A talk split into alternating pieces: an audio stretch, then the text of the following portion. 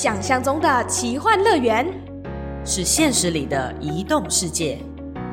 遗落心境即将开始。Welcome to our Wonderland。噔噔噔噔！Wonderland 星球的贴心登录提醒：本集首次尝试远距录音，音质上稍有空间差异感，希望登录本星球的鱼人们能够见谅。未来将持续优化录音的品质。那么，请现在进入本星球的鱼人们，尽速找好绝佳的位置。节目即将开始啦！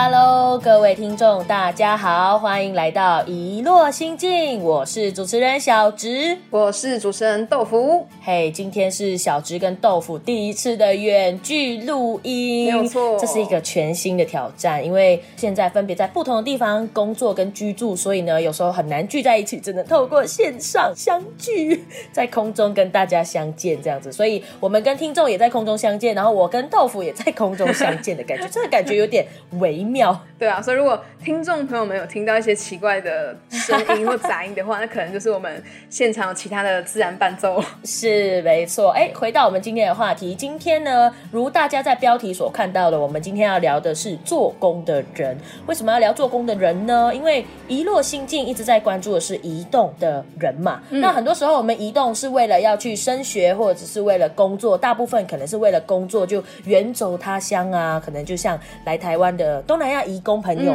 们，所以呢。想到移工，就会想到做工；想到做工，就想到在台湾超级夯的电视剧叫《做工的人》。这部作品其实只有短短的六集，可是呢，每一集都笑中带泪，然后每一集都戳中人心。这也就是为什么今天我跟豆腐要特别跟大家算是小小的解析，也算是跟大家分享一下我们自己看到的一些小小的观察。那我来简单的简介一下嘿就是做工的人呢，如果有兴趣的海外朋友们，嗯，你也想看的话，你可以去搜寻它的英文剧名，它叫做很简单，就是 workers 工人的意思。简单明了，哦，简单明了。那这一部电视剧呢，它其实是改编自一个同名的散文集，由工人作家林立清所撰写的。哦，嗯有听过，之前在学校的演讲有遇过他。哦，你有现场看过他本人？对，没错，那时候就预告说他的作品要卖版权给那个影像制作公司，那时候还不知道说哦，原来是要出做工的人，哦。所以当出现的时候觉得哇，太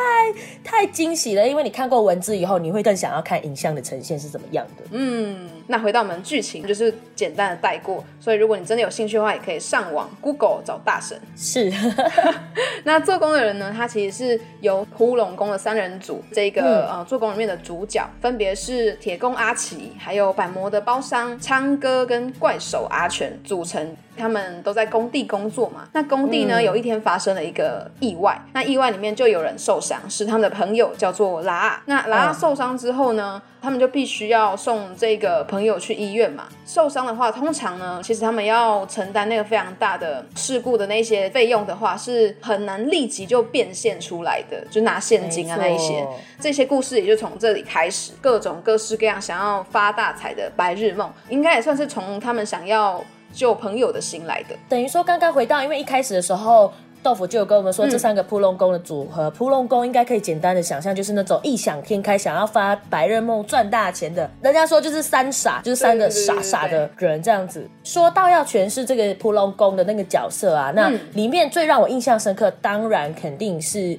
主角李明顺所饰演的阿奇。哎，为什么是阿奇呢？你说为什么我会对他印象很深刻吗？嗯，对啊，是因为说到移动，说到做工，我就会想到说，哎，原来李明顺他不是台湾人哎，可是要演出一个那么 local 的，等于说是台湾很本土的剧。很嗯嗯怎么说很写实的工人的这个剧的时候，竟然找到了一个马来西亚的演员，这个让我非常的惊喜。嗯而他实际上也完完全全的算是一百分的呈现出了这个工人工人这个阿奇的形象，我觉得非常的贴切。其实我自己有一个感觉啦，就是哎，是不是因为李明顺正正符合了他这么一个移动的角色？因为要工作，所以去移动，所以让这个心境的转化，我是他这个特别的经历，在诠释做工的人的时候，就好像感觉特别的有感觉跟有味道，有一种工人的味道。可是 我很好奇，因为其实李明顺是演员，我在看那个做工的人的预告的时候，也知道其实他不是台湾的本土人。那其实呃，如果不是台湾的演员要去诠释一个全部都是台语的剧的话，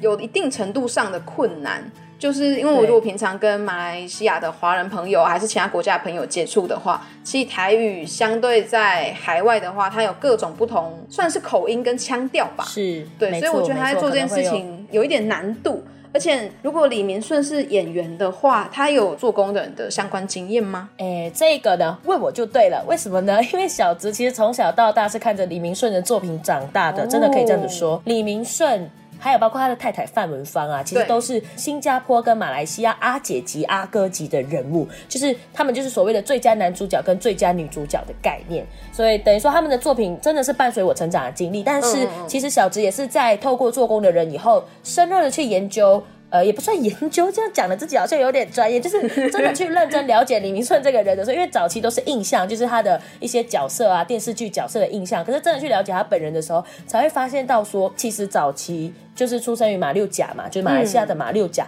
那当时候家里就是成员众多，他作为家里的老大，算是很早的就进入社会工作。那一开始呢，也不是真的就是当演员，他其实也是打散工啊，然后都是从事跟劳工有关的工作。所以对他来说，其实做工的人就像是。他年轻的写照，因为他十八岁就离乡背景，拿了劳工签证到新加坡工作。曾经在访问的时候啦，李明顺就有说过，他曾经在新加坡的工厂有做过工的经验，那也做过猪肉摊。火炭公司等于说什么工都做，只要赚钱就可以了。所以那时候辗转有朋友介绍说，哎，你要不要去当个模特儿啊？也可以赚外快哦呢。他就这样子去了，就这样子被电视圈相中，走入了演艺圈，直到现在。哦，哇，他整个过程是还蛮曲折的，我觉得。对啊，要能够那么幸运有一个机缘，能够从一个做工的人，能够从一个工人的角色变到演员，然后甚至是爬到一个其实算蛮高的位置，因为毕竟他得过蛮多的奖项的。当然，我们也知道，就是演员他们都。相当的辛苦，有下过非常多的苦功。其实，在做工的人这一部里面，我们就可以知道，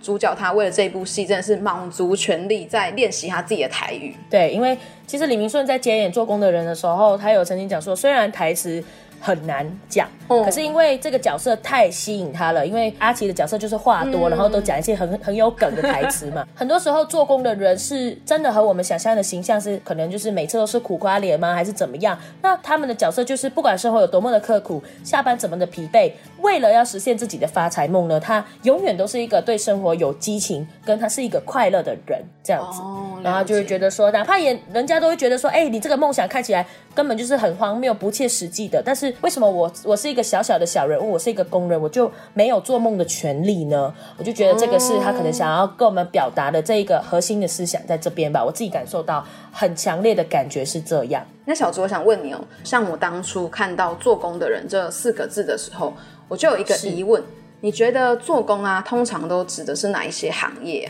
一开始啦，老实说，我们就会想到说，可能是建筑工地的人啊，或者是厂工、焊工跟渔工。哦，所以你觉得你的想象中的做工人，大概就是刚才你有提到的那一些行业？那你有想过，你觉得医生啊，还是老师啊，还是说是导演啊、演员，你也会认为他是？做工的人吗？嘿，豆腐下了一个陷阱题给我，看看我们有没有做功课。其实，呃，豆腐跟我们讲这个真的是非常的到位，因为很多人都会说，什么样的工作才叫做工作，什么样才叫做工嘛？很多人都会小时候就会跟我们说，或者老师父母就会说，哎，你要好好念书啊，不然长大以后你就会像谁谁谁啊，像隔壁的阿明一样啊，就跑去当清洁道夫啊，或者是当建筑工人啊，很累哦。所以。透过这些从小到大所建立的一个刻板印象啊，所以我们就会认定，好做工的人就是要流血流汗很辛苦，我们要去当白领，不要当蓝领，这样。嗯，好像都会被灌输这种观念，会让我们觉得说，工作是不是难道也有高级跟低级的差别？就到底差在哪里？工作它真的有这样子的分别吗？其实就是小直跟豆腐为了想要去探讨这一层意义呢，我们有。做了一些小小的功课，所以如果也算是不专业的分析啦。那如果有讲错的地方的话，听众也可以回馈给我们。那我们做的呃小小分析，我们是从阶级跟阶层化这两个概念去切入的，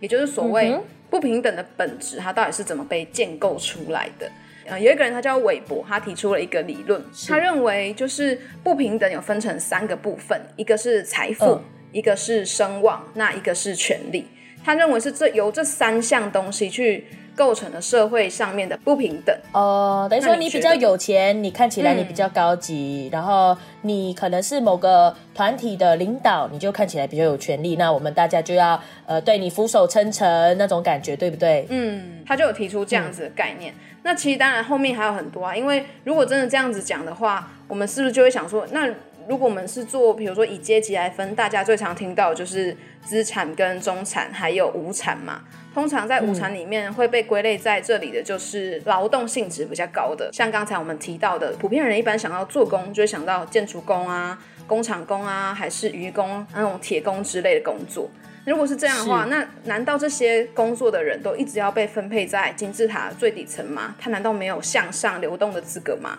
还是说他们的嗯在社会里面的层级，如果真的带到家庭里面来看的话，他们的小孩要怎么翻身？我觉得诸如此类就会衍生出蛮多的问题，应该也算是时下现在社会会有很多的反思吧。因为在成长的环境里面，我们每个人的教育里面就会想说啊，就是会这样子分，嗯他是比较高级，他是比较低级，你要怎么样去追求你的所谓高级的理想工作人生？啊可是随着慢慢的长大，可能也是跟读的科系有关，接触到的人啊事物有影响吧，我就会发现到说，其实整个社会啊，都算是透过不同的分工去创造的。那你有你的角色，你有你的专业，每个人就是在这样子的不可或缺的螺丝钉里面不断的运转嘛，整个社会才可以很好的在运作。这个是我自己最大的感触，而不是说，好，你今天地位比较高，你怎么样，你怎么样，你有钱比较多这样子。的确，我觉得。呃，古圣先贤的老人们对这个好像很有先见之明，就已经先套出一个这样的观点，告诉我们说，哦，可能透过几个观点可以看得出来，这个社会的不平等其实是透过这几件事情建构出来的。对啊那我也觉得说，这是